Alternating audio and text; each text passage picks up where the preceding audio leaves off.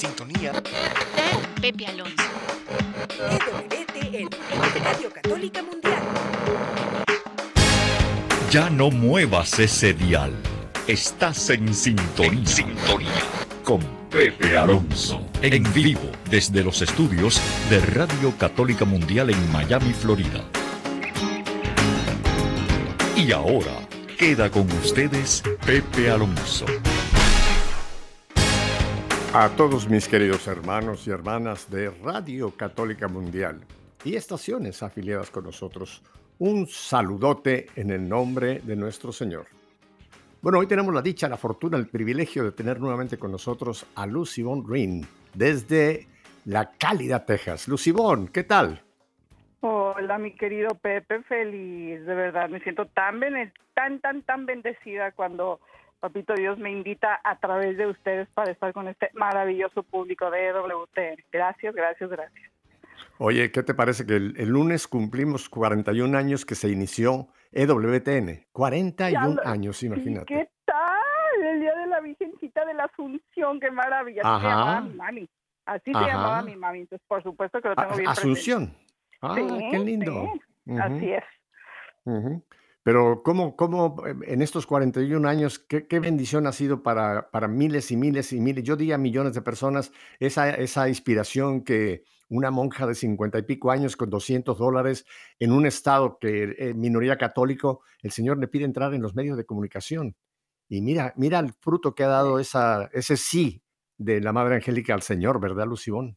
Sí, sí, sí, por supuesto. De, de verdad que no nos imaginamos o sea, por lo menos a mí, desde que yo la descubrí en mi vida hace años, se quedó en mi corazón. Y te puedo decir que ella fue la puerta de entrada, porque estaba viendo todo eso, para salvar mi matrimonio. O sea, fue increíble cómo Dios, cómo Dios va sembrando semillas y, y bueno, ¿qué te digo? Mira, Madre Angélica debe estar ocupadísima allá en el cielo porque cada día entran nuevas almas al cielo. Y muchísimas de esas almas que entran seguramente que le dicen al Señor, ¿dónde está Madre Angélica? Porque le queremos ir a dar un abrazo, porque gracias a ella... y tenemos, tenemos también el, la dicha de tener no solamente a Lucibón, sino lo que Dios unió, unió, no lo separe, Pepe Alonso. Así que tenemos aquí a Tomás. Tomás, buenas tardes. ¿Qué tal, Alonso? ¿Cómo estás? Habla aquí Tomás saludándolos. Mucho gusto. Gracias, Tomás. Qué bueno que tenemos la pareja completa. Así que vamos para adelante. Mira, tengo un canto que me, tengo curiosidad solamente por el título. Confieso que nunca lo he oído, pero lo vamos a escuchar juntos. El título es Mensajito de Amor y lo canta Fer Torres y Padre J. Vamos a escucharlo. Yo te tengo una invitación que te una a la revolución y llevar un mensajito de amor a donde quieras que tú vayas, donde quieras que caminas, que tu vida sea un mensajito de amor. Lo que salga de tu boca, la forma en que tú miras, que tu curva más bonita sea tu sonrisa, es un mensajito de amor.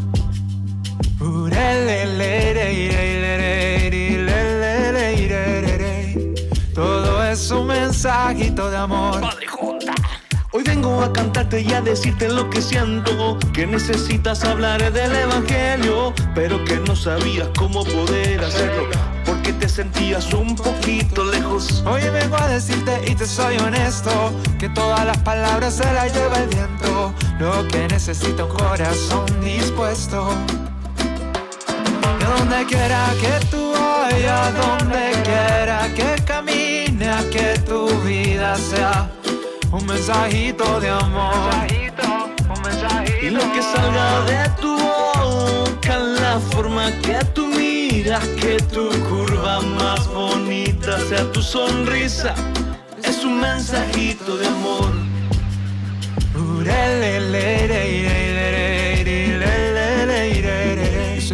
Todo es un mensajito de amor. Y yo a ti te digo, ya no tengas miedo. Dios siempre va contigo en cualquier momento. Súbete a la barca, ven vamos a pescar. Lanza ya las redes, no basta solo confiar. Y yo a ti te digo, no seas solo un misionero, sino que seas un mensajero del amor y llevar esta revolución, cantando junto esta nueva canción. Que te una a la revolución y llevar un mensajito de amor. Y a donde quiera que tú vayas, donde quiera que camines, que tu vida sea un mensajito de amor. Y lo que salga de tu boca es la forma en que tú miras, que tu curva más bonita sea tu sonrisa. Y es un mensajito de amor, un mensajito, un mensajito. ¿Qué les pareció, Lucibón y Tomás, este canto, un mensajito de amor? A ver. Me- a mí, la, la palabra la tengo yo, marido mío, no te creas, cariñito. Las mujeres primero, no, no, no, oye, no tienes ni que, ni que haberlo tomado. duda Nosotros, Tomás y yo te íbamos a dejar delante, por supuesto que sí.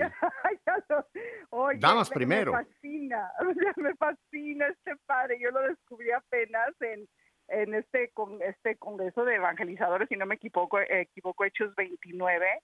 No, no, no, qué cosa, qué inspiración, verdaderamente le pone música al alma y este canto está sensacional.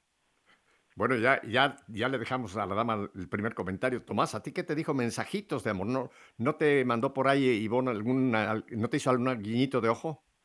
Claro, y de eso se trata, ¿no? De que los mensajitos de amor este, están en todos nuestros ah, movimientos, actos, en todo lo que hacemos el uno para el otro, ¿verdad? Es, deben de ser siempre actos de amor y, este, y, se, y se transmiten de esa manera también. Ya ves lo que decía Santo Tomás, ama y haz lo que quieras, pero es el amor, el amor correcto, el amor que per- perfecto. Mira, eh, uno, uno de ellos es ecuatoriano, Fer, y el otro es chileno. ¿Qué te parece? El ritmo no parecería chileno, ¿verdad? Estaría un poco más de Ecuador, quizá un poquito como más de, de acá, de, de Colombia, eh, de ese lado. Pero qué, qué bonita pareja, ¿verdad? Ecuador y Chile haciendo un gran dúo. Claro. Así que, Y muy buen ritmo también. El ri- ¿Tú cómo catalogas ese ritmo? ¿Qué le dirías que es? Porque no es reggaetón, no, no es reggaetón, aunque el padre se aventó ahí un buen reggaetón, pero no, no sé cómo sería ese ritmo. Pues no, yo no ¿Cumbia? tendría claro, ¿verdad? Cumbia no tampoco. Tampoco. No. Vallenato. Exactamente. Ah, ahí está, ¿ves? Bueno, ya, ya nos ilustramos con este primer canto, mensajito de amor. Vamos hoy, como habíamos anunciado, a tocar tres puntos que creo que son muy importantes. Lo primero, el papel del hombre en el matrimonio y la familia. Porque hoy día, desgraciadamente, eh, el mundo no nos presenta modelos de hombre. Todo lo que vemos en la televisión, en las películas, eh, eh, en primer lugar, ya casi no salen matrimonios. Y además los que luego nos presentan no son necesariamente un buen modelo a seguir. Yo tengo tres, tres, eh, tre- tres responsabilidades que creo que debe tener el hombre y las comentamos. A ver qué dice Tomás y Lucibón. Mira, yo creo que la primera responsabilidad que tiene el hombre, el hombre cristiano, por supuesto, yo digo todo hombre que esté casado, tiene que ser protector. Creo que ese es su primer papel. ¿Qué te dice a ti esa, esa cualidad o que esa característica que debe tener un hombre como protector, Tomás? Pues el protector de tu hogar es proteger principalmente eh, el bienestar de tu familia y sobre todo su fe y llevarlos por el camino correcto hacia Dios. Ujú. Es- es- proteger es no nada más proteger la parte física, sino también la parte moral y sobre todo la parte espiritual eh, es primordial. Esa es protección para mí Bueno. y para mi, para mi familia. No, estoy, claro. estoy, estoy totalmente de acuerdo contigo. Eh, y además es importante que hayas empezado hablando de cómo es el hombre el que tiene que proteger la fe de la familia. Y tiene que protegerlo del mundo en que vivimos, ¿no te parece, Lucibón? Porque el que protege tiene que saber de dónde, de dónde pueden llegar los ataques, dónde está el enemigo, cuáles pueden ser los peligros que el mundo, el demonio y la carne nos puede, nos puede inducir. Y es el hombre el que tiene que estar muy vigilante, ¿no? Como un buen protector para que esos ataques o esas insidias no lleguen a la esposa y a la familia, ¿no te parece, Lucibón? No, no, por supuesto. Y fíjate que le, le preguntaste a un varón, a un hombre en toda la extensión de la palabra, como lo, lo que lo es mi marido. Te puedo decir que él es Tomás Protector Rim. E, esa él es, Dios lo dotó y yo estoy segura que todos estos hombres de Dios, a estos hombres que verdaderamente eh, cumplen cumplen esta, esta palabra de Hechos, perdón, de Efesios 5:25 de maridos, amar a vuestras mujeres como somos iglesia y se entregó por ella. Bueno, Tomás las ha hecho cabal, cabal, cabal esas palabras. Y, y, verdaderamente es, es esta protección, no nada más de manera personal a su mujer, pero a toditita su familia. A quien entra, incluso te voy a decir, no es no es como exageración, ay Tomás, ay qué payasito, que no con todos. No, no, no, no, Tomás ha desarrollado por gracia de Dios ese, ese, ese instinto que Dios le ha dado de dónde puede estar en riesgo su mujer, en dónde pueden estar en riesgo sus hijos y dónde puede estar en riesgo su familia. Pero a ver, eso únicamente lo puedes tener cuando, cuando correspondes a la gracia de Dios, cuando eres sensible a las emociones del Espíritu Santo. Por supuesto que eso es un nombre, es protege. Y eso no lo inventamos nosotros, Pepe, como el mundo hoy quiere, Lo, quiere poner como, ay, anticuaditos. no, es, eso es, es inherente, es, así fue creado por Dios. Ahora sí que no les gusta, peleense con el Creador. Punto. y van a salir perdiendo, así que mejor no se peleen. Me parece muy bueno. Es muy cierto, es muy cierto. Y creo que uno de los, eh, de los ah, eh, carismas que tiene que pedir el hombre, que Dios le dé, que le dé el don de discernimiento para discernir, para saber distinguir entre el bien y el mal, y como tú lo dices, los Simón y, Tomás, proteger en todos esos eh, medios en que, en que, en este momento nos movemos, porque estamos viviendo en un mundo de tanta tecnología, que ya sea por la televisión, por la radio, por el internet, por el teléfono, se puede meter, se puede llegar tanto veneno, que la música, en fin, hay tantas áreas en donde puede el maligno tratar de inducir, ¿verdad? Y ahí está el papel del hombre protector, protector, así es. Tengo otra característica, a ver qué les parece. Ya tenemos la primera P, protector. El segundo es ser, a ver, gobernador. Ya citaste tú la cita, uh, Lucibón. Así que te voy a dejar que arranques por Efesios 5, 25. Gobernador. ¿Qué quiere decir que el hombre debe ser gobernador de su hogar?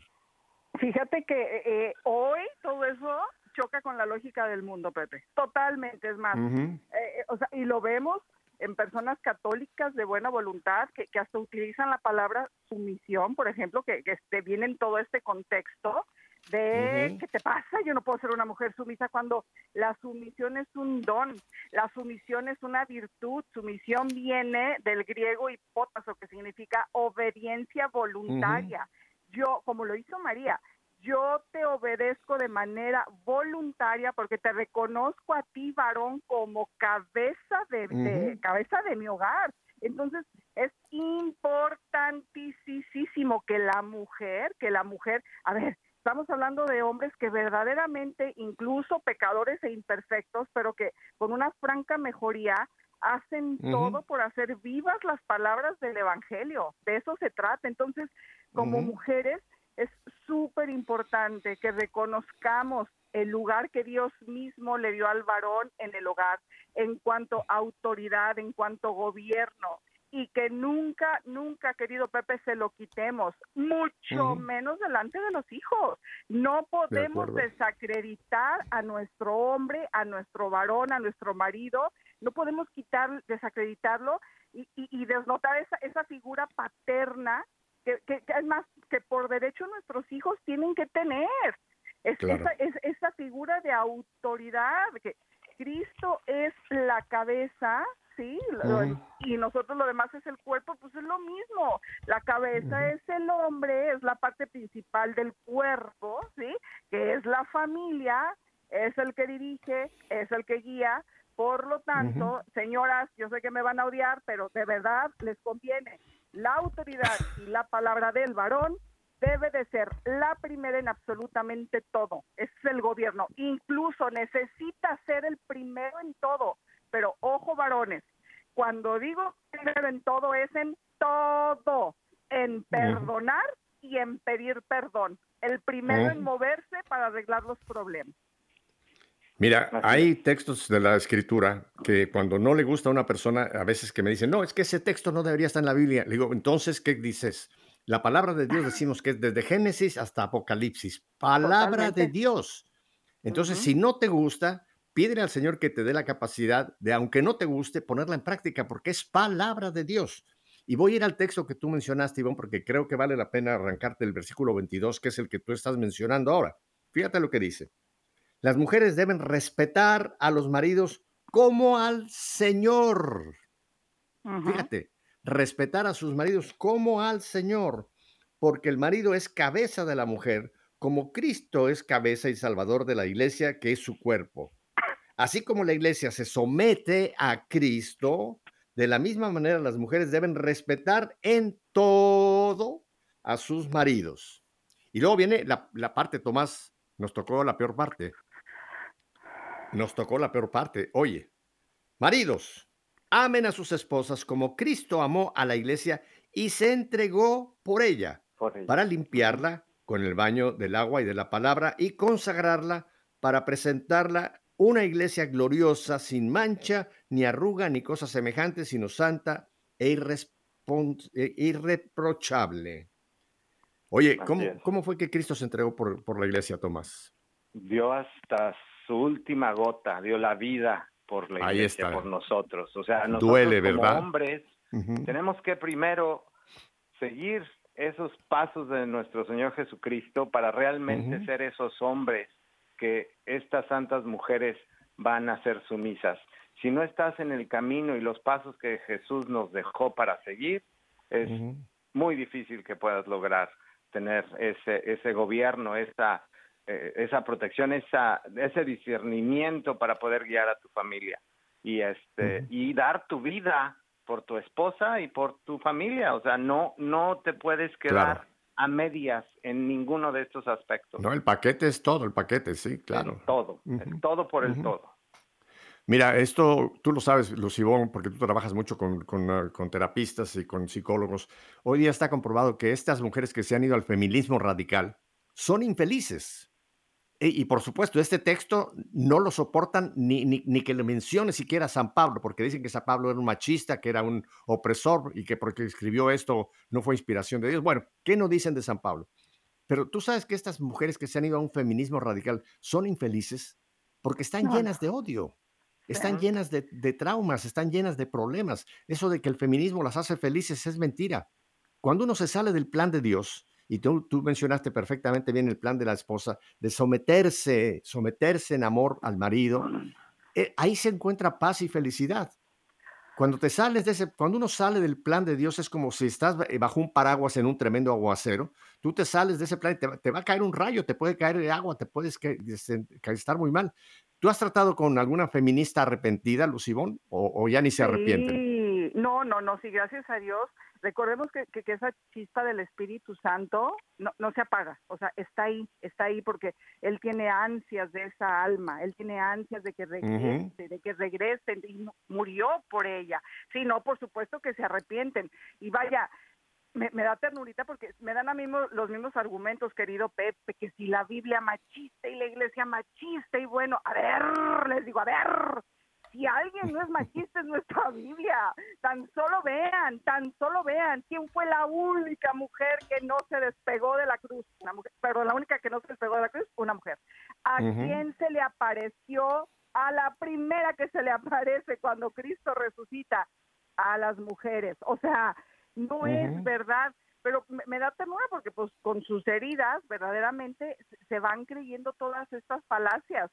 Pero te voy a decir, una vez que permiten que la luz del Espíritu Santo entre y penetre y haga nido en sus corazones, es una luz que nunca se va. Y son las más guerreras, eh, y, y no hablo de pleitos corrientes ni mucho menos, las más guerreras para perder, para, para, para ganar almas para Cristo, porque como su Ujú, alma alguna vez se vio a punto de perderse, ellas no quieren que suceda lo mismo. Entonces son unas conversiones preciosas. Déjenme ir a la tercera característica para ver si en este primer segmento los podemos cubrir las tres. Ya tenemos dos, ya tenemos proveedor, ya tenemos, perdón, ya tenemos protector, ya tenemos gobernador y la tercera ya la acabo de mencionar, proveedor. el hombre tiene que ser el proveedor del hogar. Tomás, dale para adelante. Así es, proveedor no nada más significa proveer el, alimento, el, cobijo, el, hogar como físicamente se puede interpretar las necesidades físicas de la familia. Traer el pan a la casa, por decirlo en una palabra. Traer el pan a la casa es parte de, pero es proveer también el, el, acojo moral, el, el dar el ejemplo en cómo vivir el amor, el proveer la guía espiritual, acercar a, nuestra esposa, a nuestros hijos, dándoles las herramientas para acercarse a nuestro, a nuestro Señor. O sea, es guiarlos de igual forma a través de, de ese, de este amor que nos, y de esta gran responsabilidad que nos dio, ¿verdad? Pero es, es, es proveerles en lo total, no nada más en lo físico, pero en lo espiritual, en lo espiritual. de igual forma. Y tú mencionaste algo que es importantísimo, que aunque lo hemos en otros momentos mencionado, pero aquí se viene como anillo al dedo, con su testimonio. La primera, la primera forma que el, marido el marido y el esposo debe proveer es él mostrando con su propio ejemplo lo que espera que los demás también tengan o puedan eh, poner en práctica. ¿No es así, Luis Ivonne? No, por supuesto. a ver, es que veo a mi marido y, y, de verdad que este se habla de tú con papá Dios, le digo. Es, esa manera, no, no, no. Es que miren, el, el, el, rol, en este caso voy a hablar rápido, rapidísimo de la mujer y por supuesto ratificando lo que acaba de decir mi esposo, el rol de la mujer es maravilloso porque el rol de la mujer lo que hace es ratificar, apoyar, nutrir y fortalecer el llamado, ¿sí? El llamado del varón de proveer, dirigir proteger su hogar. Y, bien dice Tomás, no, no nos estamos limitando a ese de que él trae la lana a la casa. No, no, no. A mí Tomás me provee, mi esposo, me provee de, paz, de bienestar. A mí el amor de mi esposo, el, el proveerme esa clase de amor, Pepe, me hace ser mejor persona. Y lo que hace es empujarme a corresponder responderle, que de repente se me sale lo chancluda, obviamente, ya él lo podrá decir. Pero, pero, pero esa manera de proveerme el amor de Dios, e, esa, esa manera de mirarme, de, con una mirada de verdad penetrar mi corazón y cuando traemos problemas económicos, por ejemplo, decirme, ¿cuándo nos ha dejado Dios? O sin palabras, o sea, su mirada me llega al, de verdad al corazón y sé que es una mirada que viene de Cristo no me derrito, Pepe, porque aparte sé que es honesto, porque ese es su estilo de vida. Oye, Lucibón, eh, yo creo que hay muchas esposas que te van a mandar una pregunta, de decir, Lucibón, ¿dónde compraste a Tomás? ¿Dónde te encontraste semejante joya? No, y es que ya nos han contado el, testimonio y sabemos exactamente que lo que estás diciendo en verdad, esa crisis tremenda que pasaron ustedes como pareja, ¿no? Y que realmente, pues, eh, a ti se te, se te, se te voló la cabeza, Luciboncita. Totalmente. Pero bendito, bendito Dios que Tomás, a pesar de todos los insultos y todo lo que pasó, el hombre se mantuvo y logró finalmente eh, eh, que Dios pudiera, como un ave fénix, ¿verdad? Rehacer ese matrimonio. Y hoy día, esto que están contando ustedes, yo me consta que es verdad, no, no estamos hablando aquí de una novela. Lo que han, oído Tomás y Lucibón es verdad. Eso se está viviendo. Vamos a ir a un brevísimo corte, Tomás y Lucibón, y vamos a regresar con otros temas que tenemos para esta tarde. Ya hemos dejado, pues, a ver, recuerde cuáles son las tres características. Maridos, les hablo a ustedes. Esposas, ustedes apúntenlo por si no se recuerda. Es que protector, gobernador y proveedor. Volvemos en un par de minutos.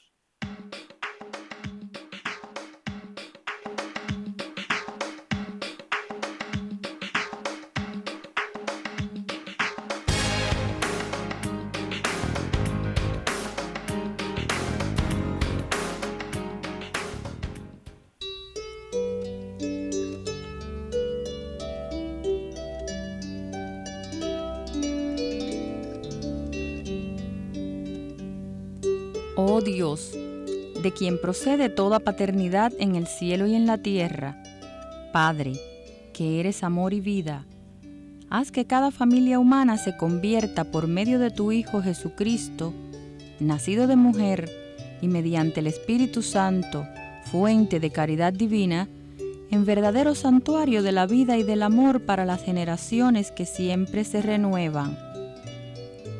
Haz que tu gracia guíe los pensamientos y las obras de los esposos hacia el bien de las familias y de todas las familias del mundo. Haz que las nuevas generaciones encuentren en la familia un fuerte apoyo para su humanidad y su crecimiento en la verdad y en el amor.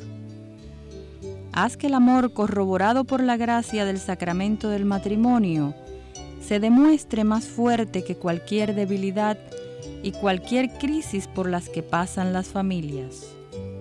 Haz, finalmente, te lo pedimos por intercesión de la Sagrada Familia de Nazaret, que la Iglesia en todas las naciones pueda cumplir fructíferamente su misión en la familia y por medio de la familia por Cristo nuestro Señor, que es el camino, la verdad y la vida, por los siglos de los siglos. Amén.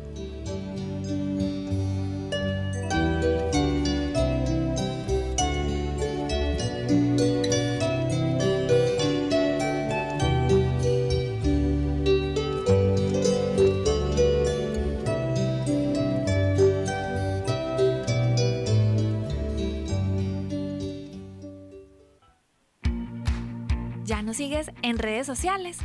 Encuéntranos en Instagram y Facebook como arroba EWTN Radio Católica Mundial para que estés al tanto de nuestra programación, además de mensajes que alimentan tu fe.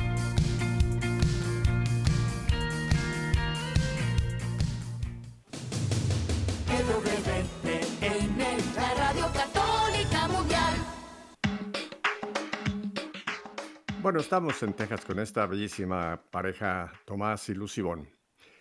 Oye, esa oración que esta chica rezó, esa oración por la familia, qué oración más bella, ¿verdad?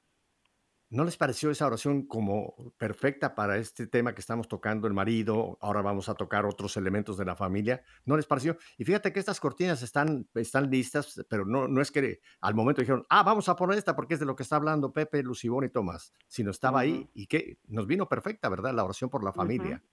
Totalmente, total. Hoy, hoy, hay, hoy más que nunca hay que protegerla y de verdad como estaba, eh, me pareció una oración totalmente infundida y llenísima del amor del Espíritu Santo. Bueno, vamos a hablar ah, de algo que creo que nunca hemos tocado, por lo menos nunca lo he tocado contigo, Lucibón, y con Tomás. Estamos hablando de la familia, hablamos hoy del hombre, aunque también se mencionó bastante el papel de la mujer. Pero vamos a otra, otro elemento de la familia que está, está, es una, eh, tiene una imagen bastante complicada, la suegra. Hay gente que cuando oye la palabra suegra se le, se le ponen los pelos de punta, se eriza. ¡Ay, la suegra! y el humor popular y por muchos años siempre se ha visto a la suegra como casi como una calamidad, ¿verdad? Eh, una cosa que puede ser eh, complicada dentro de la vida de un matrimonio y una pareja. Mira, eh, eh, pensando en la suegra, me, acordé, hace tiempo me lo contaron y lo encontré. Les voy a, contar un chiste, es un chiste. ¿eh? Dice que el yerno llega al hospital dando voces al cirujano y preguntándole por la salud de su suegra. Doctor, doctor, ¿cómo ha sido la operación? El doctor le responde, póngase usted en lo peor, respondió el cirujano. A lo que el yerno replica, ¿qué pasa? ¿Me la tengo que llevar otra vez a casa? Póngase usted lo peor. y este dijo, no, no. Ay, Dios mío. Yo no sé si ustedes se acuerdan en México, Lucibor y Tomás, había un, había un cantito que decía que cuando mi, suegra se muera, que la entierren boca abajo, porque aquí, si quiere salir, que se meta más abajo. no lo había oído. Ah, ese yo me lo sé desde hace muchísimo tiempo. Sí, cuando se muera mi suegra, que la entierren boca abajo por si se quiere salir, que Scarby se meta más abajo. bueno, ese es el humor, ese es el humor a veces negro a cuanto a las suegras. Pero yo quisiera, Lucibón y Tomás, si me permiten, leer una catequesis de este año, eh, fue una catequesis del 27 de abril del Papa Francisco, donde tocó algo que ningún papa había tocado, que es precisamente el papel de la suegra. Y lo toma eh, con ese pasaje de la escritura donde está Noemí y Ruth, el libro de Ruth. Y voy a leer eh, este párrafo y lo comentamos. Directamente de la catequesis del Papa dijo así. Y todo ello porque la joven Ruth se ha empeñado en ser fiel a un vínculo expuesto al perjuicio étnico y religioso. Y retomó lo que he dicho al principio. Hoy la suegra es un personaje mítico. La suegra, no digo que la, la pensemos como el diablo, pero siempre se piensa en ella como una figura mala. Pero la suegra es la madre de tu marido, es la madre de tu mujer. Pensemos hoy en este sentimiento un poco difundido de lo que la suegra, cuanto más lejos, mejor. No, es madre, es mayor. Una de las cosas más bonitas de las abuelas es ver a los nietos, cuando los hijos tienen hijos, reviven ellas. Mirad bien la reacción que vosotros tenéis con vuestras suegras. A veces son un poco especiales, pero te han dado la maternidad del cónyuge, te han dado todo.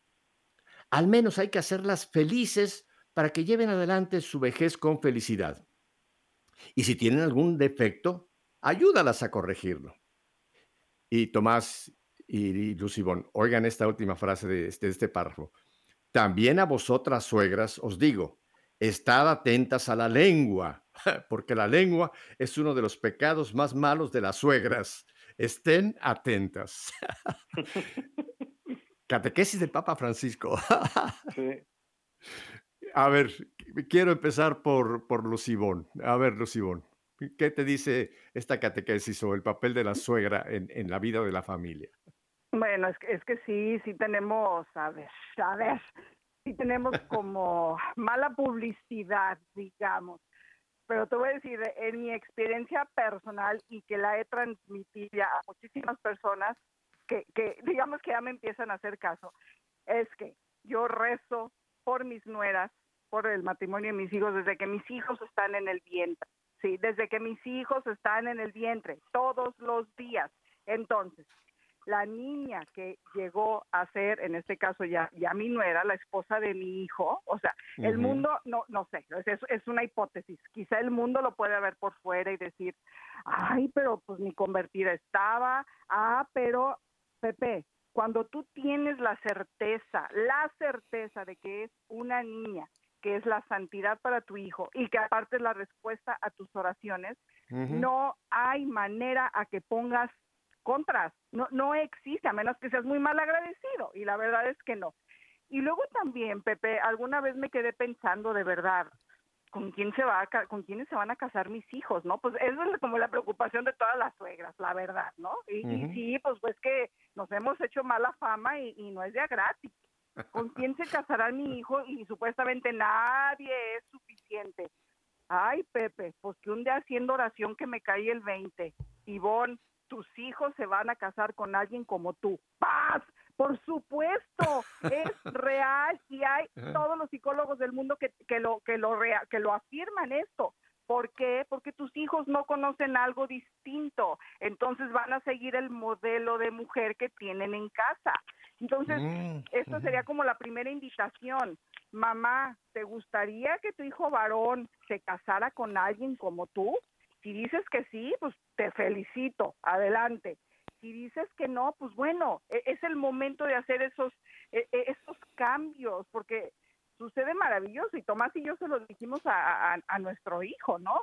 El día de mañana, Dios no lo permita, pero hubiera alguna desaveniencia con la nuerita, que es nuestra hija, y con nosotros, y, y, como sea, así se lo dijimos, tu lugar es darle su lugar, tu, sí, tu, es, es, darle su lugar a ella. Y si somos nosotros los que estamos trayendo la no paz o la guerra en tu familia, en tu matrimonio, somos tu papá y yo los que nos retiramos. Y esa es la conciencia que tenemos que tener los suegros, en este caso la suegra coherente. Porque, a ver, no se trata, no se trata de que vinieron a quitarme a mi hijo, no, se trata de multiplicar el amor. De eso se trata y necesitamos como suegras ser coherentes en eso. ¿Qué, ¿Qué, mejor? A ver, ¿cómo te explico la satisfacción? Y ahorita te lo dirá Tomás. que, que sentimos Tomás y yo al ver que nuestro hijo mayor ya casado elige a su mujer por sobre todas las cosas, la trata con ese cariño, es su ternura, preocupación, es su prioridad. Nosotros lo enseñamos a hacer eso. ¿Cómo no vamos a estar agradecidos con nuestro hijo de que haga eso? Ya cualquier cosa, su respuesta es déjame consultarlo con Erika. Perfecto. Exacto. Así. Es, eh, eh, lo- ese ejemplo que pones me encanta, Lucibón. Yo lo veo que tenemos que darnos cuenta que somos dos iglesias domésticas. Una, los papás, o sea, lo- los suegros. Y la otra iglesia son los hijos o las hijas con su marido o con su mujer. Pero son dos iglesias separadas, unidas en Cristo, pero cada uno tiene su territorio y hay que respetar ese territorio y ayudar y entrar cuando hay que hacerlo. Tomás, tú tuviste suegra, por supuesto, ¿verdad? Sí, gracias a Dios, una muy buena suegra, definitivamente. Oye, déjame te hago una pregunta. ¿Cuál fue eh, el, el- el único hombre que fue feliz, feliz porque nunca tuvo suegra? A ver si lo sabes.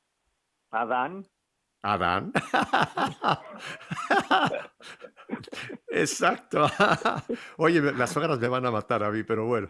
A ver, cuéntanos, cuéntanos eh, lo que tú has captado de- en la relación de la suegra con, con- con los hijos o las hijas y las nueras o los, los eh, las, eh, ¿cómo se llaman? Los, los, eh, nueros. Sí. Ajá, las Sí, sí, relaciones. los nueros, etcétera. Yerno. No, mira, es una... es Yerno, yerno. yerno, Yo sabía que no era nuero. Yerno, perfecto. Gracias, Lucibón, ¿ves?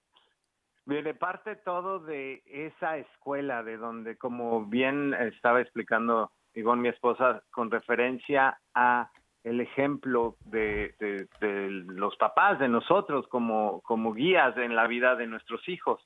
Y todo eso se fundamenta para poder tener una buena relación de matrimonio, es también ten- haber tenido una buena escuela.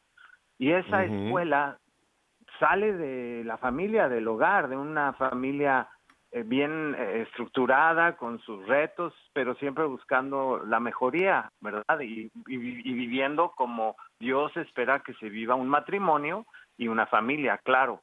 Y esa es la escuela, esa es la base para poder también entender eh, a nuestras suegras, si lo quieren, porque como tú bien decías, son las, la madre de mi esposa, de ella fue la que dio el- la vida al que ahora va a ser el camino a mi santidad. Pero Correcto. para poder tener ese tipo de suegras, hay que partir de dónde vienen, de, de, de dónde se forjó esa calidad de persona para poder ser ese, esa, esa guía como Dios espera que seas, ¿verdad? Porque la suegra como Mm. tal es guía, fue ejemplo para tu esposa, para tu esposo, ¿sí? Para seguir hacia adelante y buscar lo que todos esperamos buscar es estar en presencia de nuestro Señor.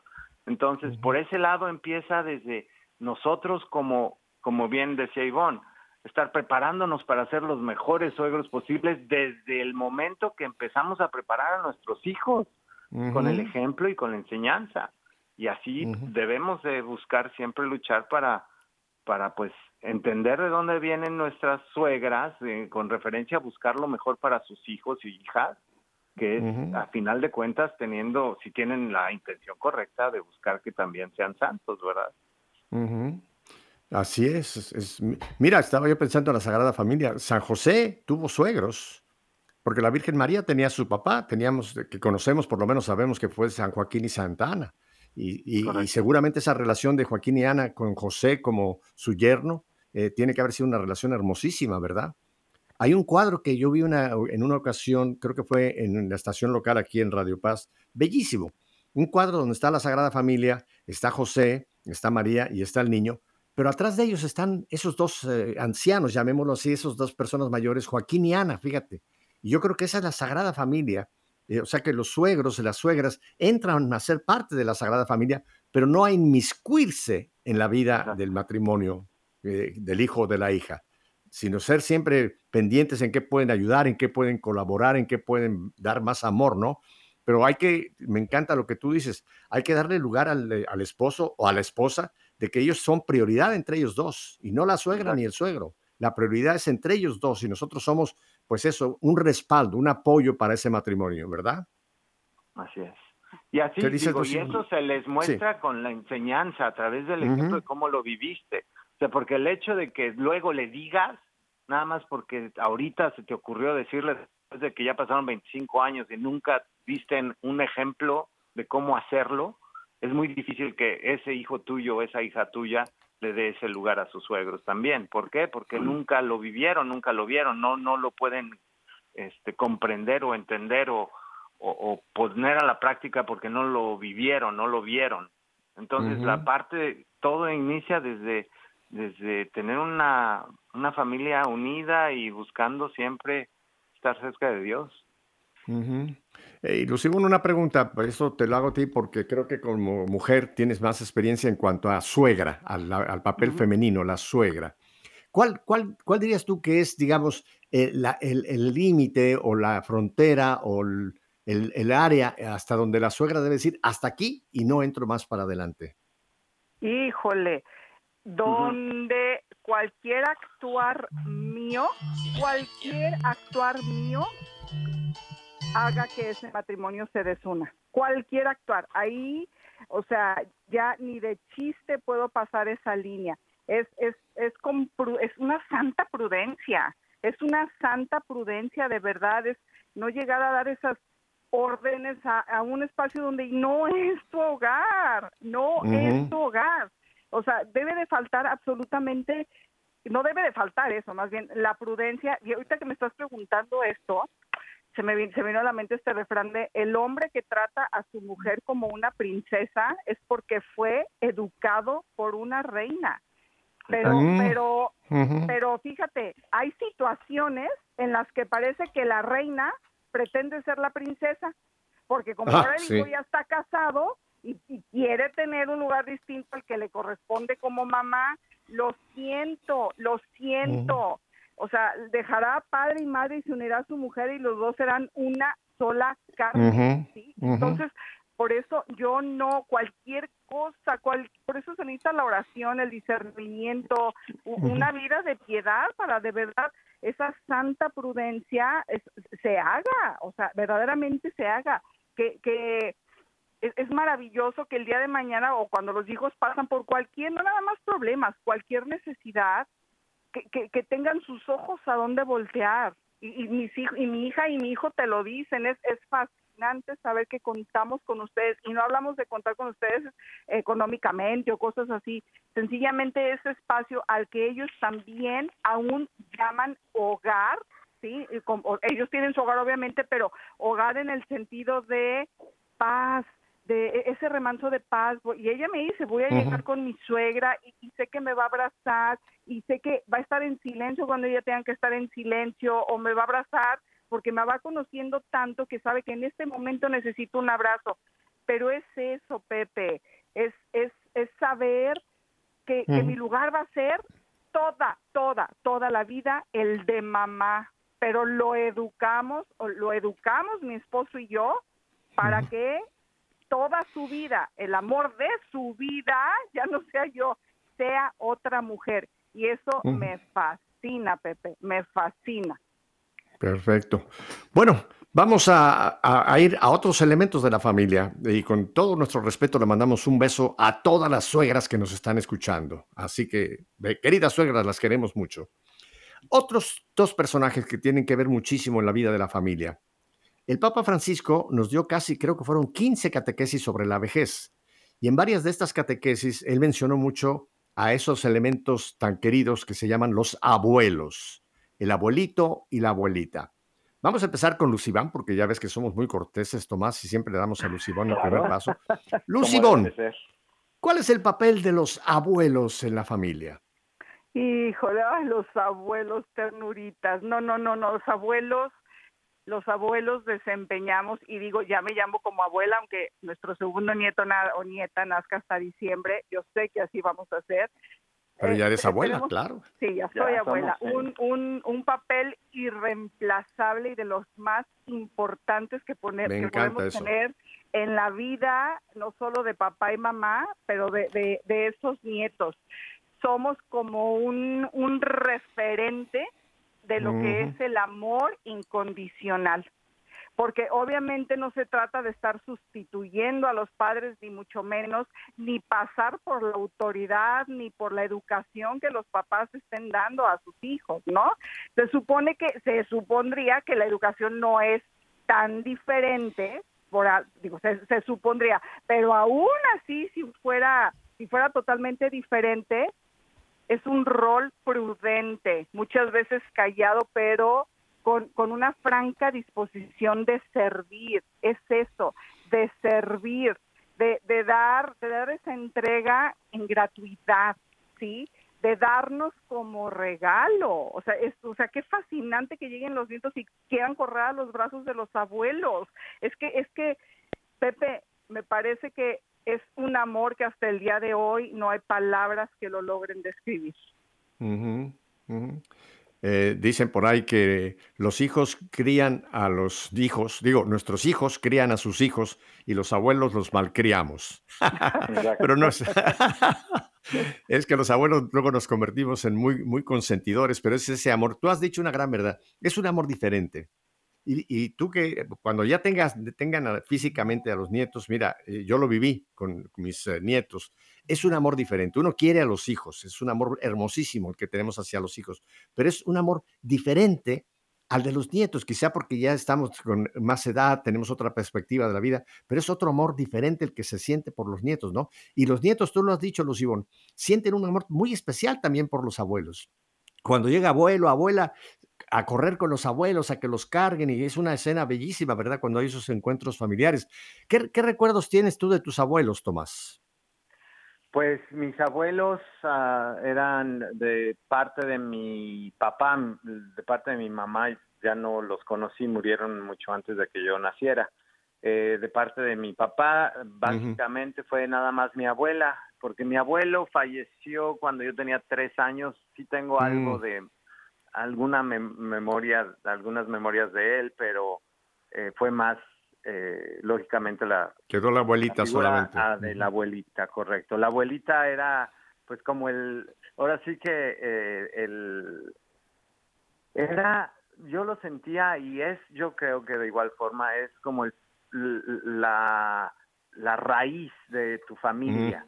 Es, ah, tú vas a, de regreso a casa de los abuelos, es como regresar a a, de donde naciste, a, donde, como a tu pueblo natal, como que regresas a, al, a, un hogar de donde partió todo, de donde es, de donde eres, ¿sí? Eh, no sé, como que era eh, también la figura de amor y de, era de, los regalos, de, de que ibas ahí a jugar, ahí ibas a pasártela muy bien y era, era un centro de amor y de felicidad. Y eso es básicamente lo que, a final de cuentas, yo creo que debemos buscar ser para, para, para nuestros nietos como... Y con, lógicamente, y viviendo como esa guía de que busquen llegar a ser como sus abuelos cuando lleguen a esa edad, ¿verdad? Muy cierto. Fíjate, una, una de las grandes crisis que tienen hoy día muchas personas es una crisis de identidad, porque han perdido ese vínculo con los abuelos. Los abuelos son los que nos mantienen unidos a nuestro árbol genealógico. Correcto. Eh, eh, el que no tiene esa identidad de dónde vino y dónde estás, casi difícilmente sabes a dónde vas, pierdes identidad, ¿no? Y yo creo que los abuelos tienen un papel vital, vital en la familia, de ser ese vínculo con, con la tradición, con los bisabuelos, o sea, como tú dijiste, con mi pueblo, con mis raíces, ¿no? Y como hoy día se ha, desprestigiado tanto el papel de los, adultos, qué triste, ¿verdad? Que hay familias que ahora a los abuelos los, envían a una casa para que los cuiden enfermeras. Antiguamente los abuelos vivían en casa. En, mi caso, fíjate, yo sí tuve el abuelo por parte de... Yo, me pasó muy parecido a lo tuyo. Mi abuelo paterno murió siendo yo muy joven. Conocí a la abuela, mi abuela paterna, que era buenísima, Enriqueta. Y por parte de mi mamá, mi, abuela materna, no la conocí, también ya había muerto, y conocí, el que vivió muchos años con nosotros fue mi abuelo materno. Incluso pasaba temporadas grandes viviendo en casa, de, en, una vez cada tres, cuatro años en casa de cada de sus hijos, fíjate. Así que yo tuve una relación muy cercana con este mi abuelo materno y todas las historias que nos contaba de, de mi abuela, de dónde ellos nacieron, era, era una riqueza, te da, es lo que te da un sentido de familia de que vas a tus raíces, conoces de dónde vienes, ¿verdad? Y, eso eh, evita que tengas esa crisis de identidad, ¿no te parece, Lucibón? No, no, por supuestísimo. Por, es, es, ese arraigo es, sí, como dice Tomás, de dónde vengo. Y fíjate, me encanta esto que dices que me encanta y no, en realidad me entristece, de cómo se ha desdibujado toda esa figura, cómo, cómo hasta, ay, se les ha tratado con indignidad, ¿no? ya se voltearon los papeles, pero es que también sucedió, Pepe, a ver, si me logro explicar, sucedió una cosa muy extraña en nuestra generación o, o sigue sucediendo, no sé, que los papás los papás modernos están con, o, estuvieron y, siguen con este rollo de trabajo y trabajo para darle lo mejor a mis hijos. No importa que no los vea. Y no se están dando cuenta que de verdad para un hijo lo mejor es los papás.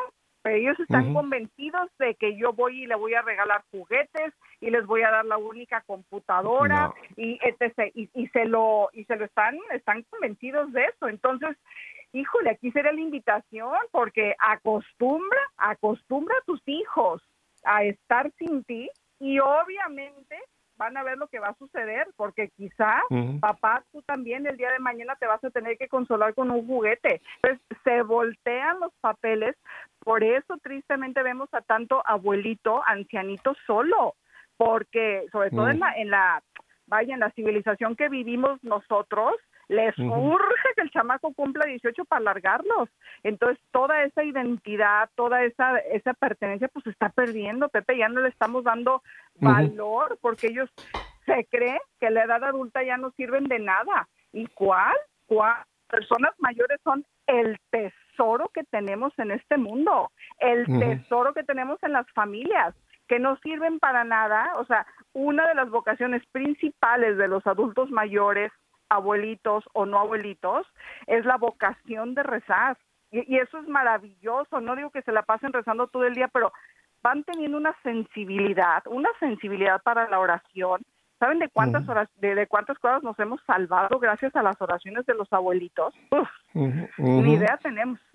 Mira, ahora que dices esto de las oraciones de los abuelitos, mira, tú sabes que nuestra querida productora en Birmingham, Katia Baliño, que la queremos muchísimo, ella procede de Cuba. Y lo que voy a decir lo he oído de muchísimos cubanos, y Katia me puede confirmar. Si se ha mantenido la fe en Cuba después de que entró eh, la maldita revolución, ha sido gracias a las abuelas, fíjate. Yo he oído aquí en Miami infinidad de cubanos que me han dicho, Pepe, quien me enseñó a rezar, quien me enseñó a, a, amar a María, quien me enseñó el credo, quien me enseñó realmente cuando ese gobierno vino a acabar con la religión, fueron las abuelas cubanas.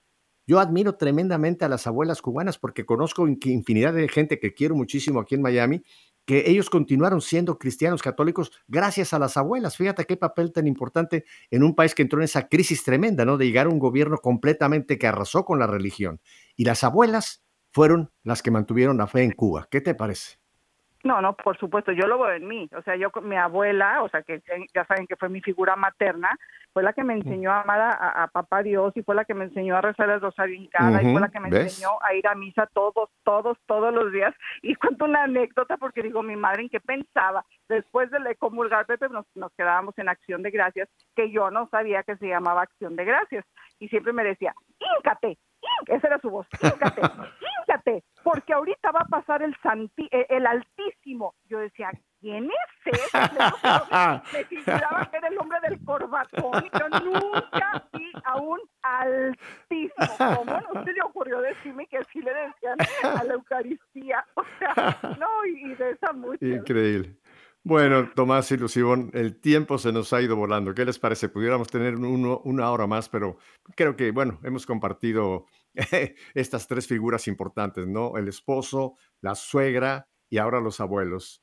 Así que, Tomás, muchísimas gracias porque yo sé que tuviste que robarle un poquito de tiempo a tu trabajo para estar con nosotros, pero te agradezco mucho, Tomás, y a Lucibón, ni qué decir, ya es parte de nosotros aquí. Así que gracias, Tomás y Lucibón, hasta la próxima. Y a ustedes, mi querida familia, si Dios nos concede 24 horas, mañana volveremos para seguir en sintonía. Hasta mañana, bendiciones, esposos, suegras, abuelos.